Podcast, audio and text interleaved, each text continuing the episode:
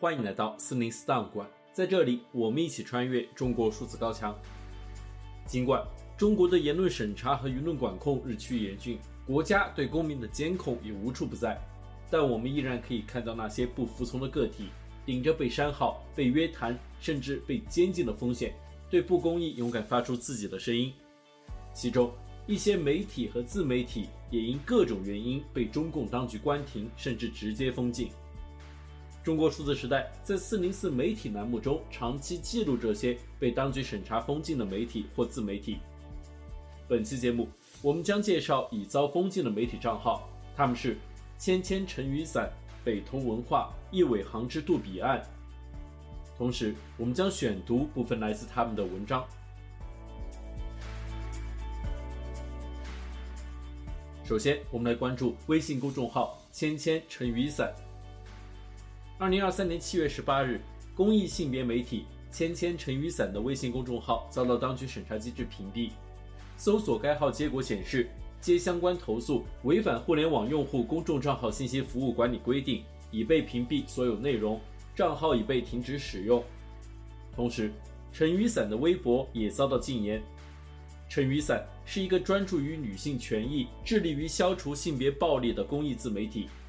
二零二一年十一月，陈雨伞公益团队加入北京市芊芊律师事务所，并创办微信公众号“芊芊陈雨伞”。和陈雨伞一样，北京市芊芊律师事务所也致力于推动妇女、儿童等弱势群体权益状况的改善。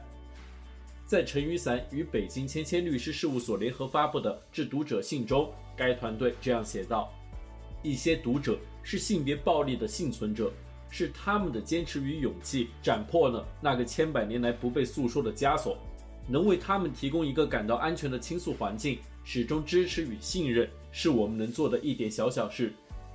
一些读者充满困惑，或者面对着难以言说的模糊困境，但他们提出的问题、袒露的心声，正照应着那个非常重要的、需要举社会之力去回应的当下。我们希望能够通过文字为人们打开一扇性别之窗，从这扇窗户看出去，或许是不那么圆满的世界，但也一定真实有力，充满着可能性。而我们的生命也将因为性别视角的注入更加丰富与宽阔。从今往后，我们将以法律为矛，以性别视角为盾，捍卫妇女事业长足发展。未来，我们还将继续关注性别暴力，改变大众受害者有罪论的想法。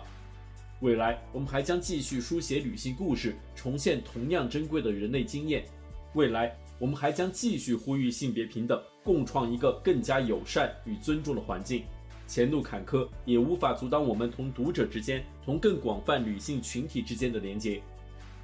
中国数字时代还收录了许多来自芊芊陈雨伞的文章，在其中的一篇名为《这场强奸文化下的酒局，也许你也递过酒》的文章中，作者以2021年8月阿里巴巴职场性侵害事件为背景，猛烈抨击中国酒局文化以及职场中的性别暴力。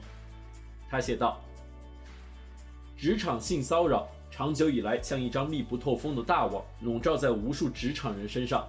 从办公室里令人不适的黄段子，到毫无必要的饭局上劝酒与动手动脚，当事人一旦表示出不顺从与反抗，则将面临各种层面上的教训。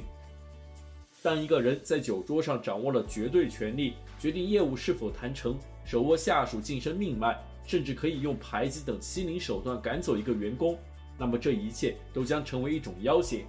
不喝，则意味着将付出现实代价。尽管这种要挟极为可笑与肮脏，下属在酒桌上不再被当做一个完整的、需要被尊重的人，而只是一个任由上司摆布利用、满足欲望的物件。而女性在一群虎视眈眈的全上位者面前，更是有了额外的利用价值。因为长久的厌女文化制造了这样一种物化女性的社会规则：女性因其性价值是可以用来达成目的的一种资源或工具，所以酒桌上一定要点缀一些红花。所以性贿赂仅仅被认为是一种求人办事的潜规则。当职场女性接受并通过了灌酒这场服从性测试之后，施暴者很容易产生一种错觉：我对他是可以为所欲为的。女性就像是商务招待中的礼物，是达成业务目标的工具。酒桌就这样成为了性犯罪的温床，筑成了强奸文化的又一块铁围墙。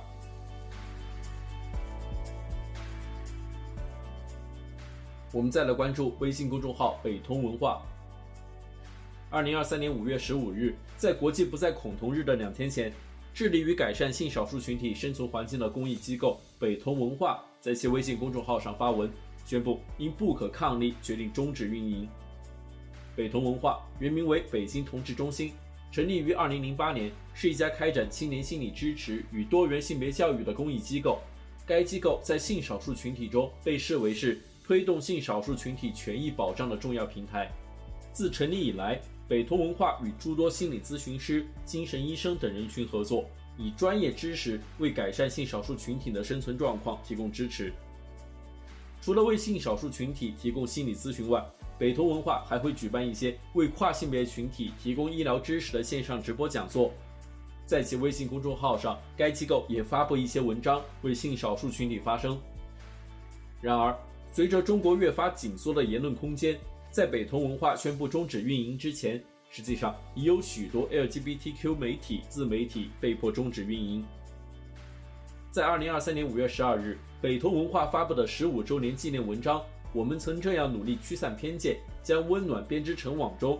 北通文化执行主任辛颖这样写道：“我们很难从人类的偏见中挣脱出来，人类始终与偏见生活在一起，他们并非如坚固的墙壁一般横亘在人们行走的某条或某几条道路上，而是如同泡泡漂浮在所有人的周围。你捏碎了一个，其他的又飘过来了。我想亲手去驱散偏见，哪怕只是其中的一部分。”兴许有些人会认为，妄图创造改变的人是堂吉诃德式的人物，或是什么伪善的沽名钓誉者。幸运的是，我不是唯一的那个疯狂的人。在北同过去的十五年中，有数百数千位伙伴和我一起努力地驱散偏见。同样是在该文中，媒体部主管小熊写道：“对机构和工作越是了解，便越觉得遗憾，好像错过了很多。和前辈们相比。”自己仿佛一直在后退，缩回名为安全的阵地。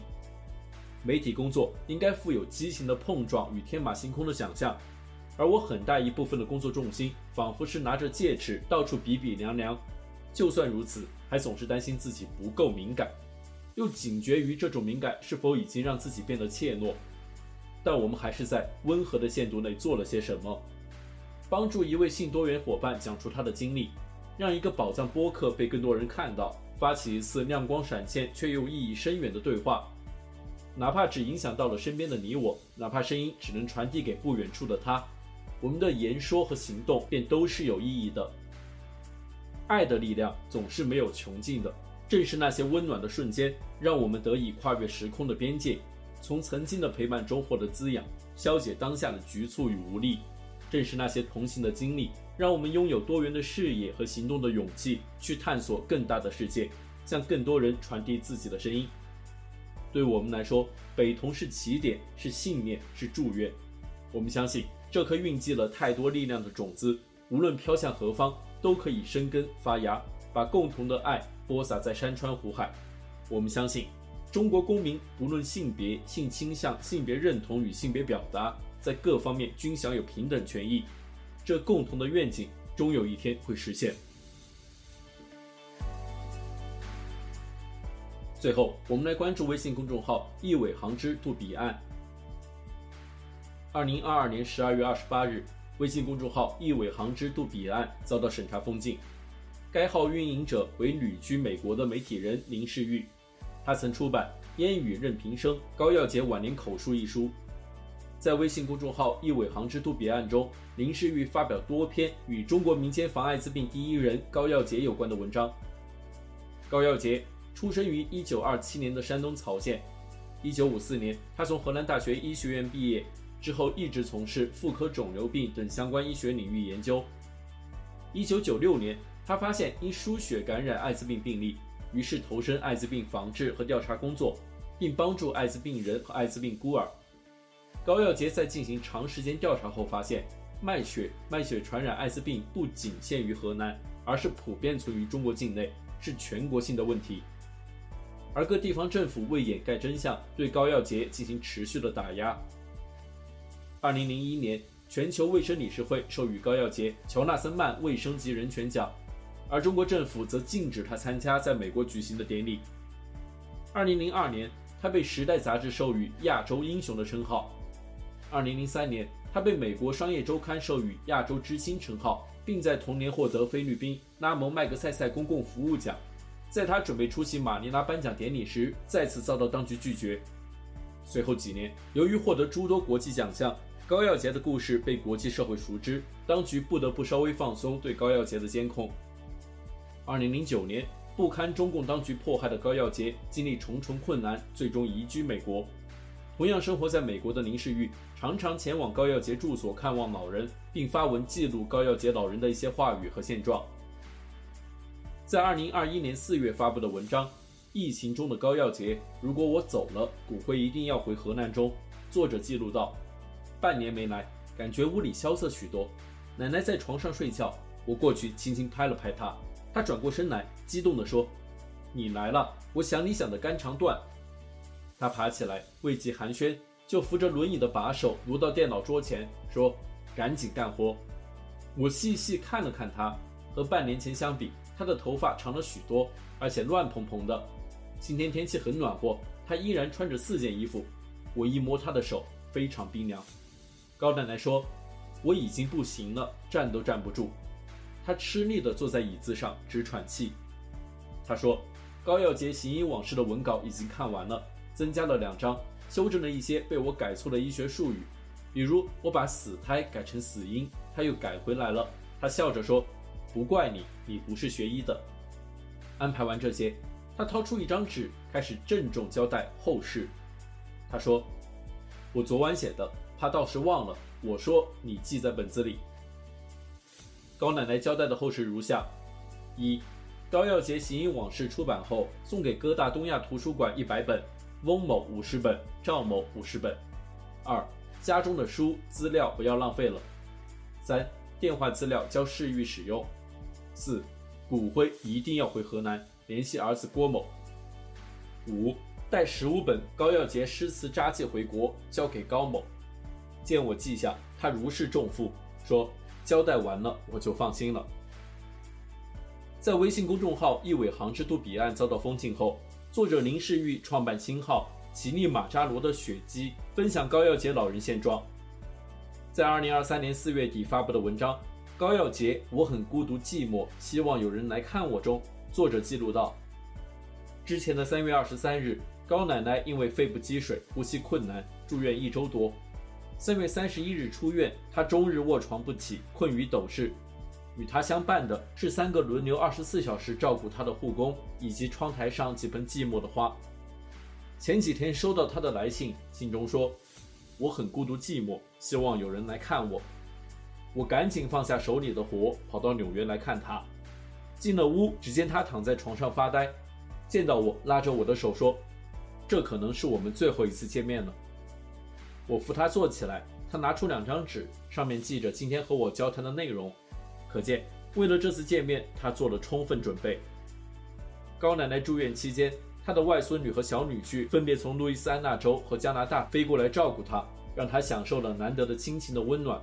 可是让他难过的是，国内的儿子和大女儿没有过来。高奶奶说：“我很难过，哭了好几天。”她说到这儿，突然嚎啕大哭，像个丢失了心爱玩具的孩子，泪水蜿蜒着，叹息着，爬过他那张沟壑纵横的脸。我不知如何安慰他，只能轻轻抚摸着他瘦骨嶙峋的手。以上。是本期节目所选取的三个被封禁的媒体自媒体账号。本期节目所选读的文章全文见中国数字时代网站。这些作品版权归原作者所有。中国数字时代请对原作进行存档，以对抗中国的网络审查。中国数字时代 CDT 致力于记录和传播中文互联网上被审查的信息，以及人们与审查对抗的努力。欢迎大家通过电报 Telegram 平台项目投稿，为记录和对抗中国网络审查做出你的贡献。投稿地址，请见本期播客的文字简介。阅读更多内容，请访问我们的网站 cdt.media。